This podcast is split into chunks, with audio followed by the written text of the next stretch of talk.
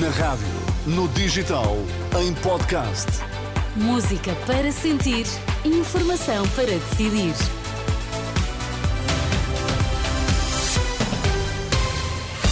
Notícias na Renascença, Liliana Monteiro, títulos em destaque. Aumentaram as queixas contra unidades de saúde por proibirem acompanhantes. Os polícias voltam hoje aos protestos, desta vez em Belém.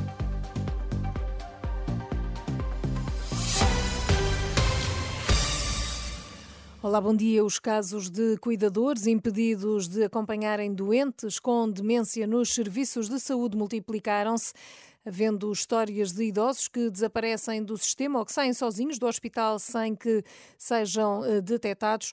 Há 10 anos que a lei garante que todos os utentes têm o direito a estarem acompanhados no Serviço Nacional de Saúde mas este é um diploma que muitas vezes é ignorado. E em 2023, a entidade reguladora da saúde recebeu, por isso, 994 queixas relacionadas com acompanhamento durante a prestação de cuidados de saúde. Marcado para esta manhã um novo protesto das forças de segurança, desta vez em frente ao Palácio de Belém. Os agentes pedem melhores salários e melhores condições de trabalho. O protesto vai decorrer durante o render da guarda no Palácio de Belém. Duarte Cordeiro fica de fora da lista do PS às legislativas. A notícia essa já tinha sido avançada pela Renascença, foi confirmada este sábado. O secretário-geral do PS, Pedro Nuno Santos, recusa comentar as razões que levam Duarte Cordeiro a sair precisamente das listas do PS. Admite que o antigo ministro do Ambiente vai colaborar na campanha eleitoral. Na última noite, o líder do PS esteve reunido na sede com personalidades ligadas à saúde e no final afirmou que o partido acredita que podem ser importantes os regressos de gestões público-privadas na saúde. Nós não rejeitamos uma cooperação com o setor privado de saúde. Antes, pelo contrário. O que nós achamos é que deve haver uma estratégia de cooperação entre o Serviço Nacional de Saúde e o privado que seja clara, que seja transparente e que seja regulada. É muito importante que as regras que nós impomos ao Serviço Nacional de Saúde sejam também as regras cumpridas pelo setor privado.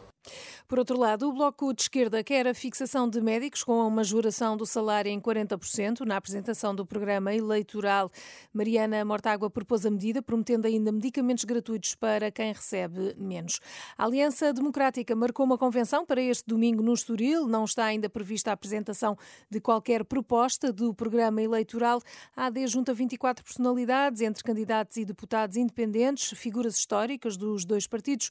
Do CDS vai estar presente Paulo Porta, já Passos Coelho é a ausência mais notada. O Porto venceu o Moreirense por 5-0. Com esta vitória, os Dragões mantêm o terceiro lugar e a distância para Sporting e Benfica. O Moreirense está no sexto lugar, voltou às derrotas depois de ter triunfado na última ronda em casa do Estoril Praia. É certamente o cidadão mais ilustre de Galveias. O escritor José Luís Peixoto motiva a abertura de um novo centro de interpretação que leva o seu nome. A inauguração é este domingo de manhã na freguesia do Conselho de Ponte Sor, onde o autor nasceu. Estamos aqui a falar de uma vila de mil pessoas no Alto Alentejo que luta com muitas dificuldades no que diz respeito a reter a população, a atrair também visitantes, e foi um pouco nessa medida que se avançou com este projeto, que incluiu a recuperação de um edifício de três andares, uma casa que era uma antiga casa senhorial com uma área imensa e que, além de ter este centro de interpretação, tem também espaço para que sejam desenvolvidas ali outras atividades ao nível da cultura. José Luís Peixoto, que conta a partir de hoje com um centro interpretativo. Este domingo estreia no Centro Cultural de Belém a única ópera composta por Beethoven, Fidelo, sob ao palco, a partir das quatro da tarde e depois na terça-feira à noite, é o que nos conta o maestro e programador Cesário Costa. Tem sempre esse lado, digamos, de uma história de amor entre, entre duas pessoas, mas aqui também tem este aspecto que, além desta evocação do amor, tem também uma mensagem ética que, que Beethoven insere neste, neste libreto, que é a vitória dos ideais de libertação que, digamos, no período em que também, se nós pensarmos que a Áustria estava, estava ocupada pelas tropas napoleónicas. Fidelio é uma cooperação entre o Teatro Nacional São Carlos e também o CCB. A Diocese do Algarve realiza uma peregrinação este domingo a Lisboa para receber uma relíquia de São Vicente cuja solenidade se assinala amanhã, dia 22 de janeiro.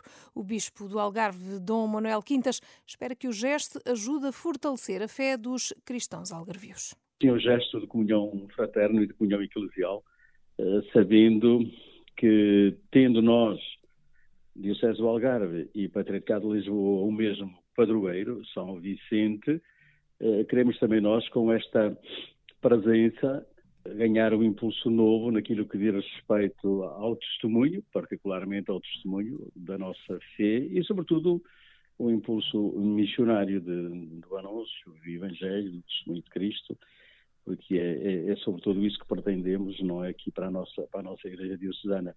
Dom Manuel Quintas, Bispo do Algarve, ouvido pela jornalista Ângela Roque.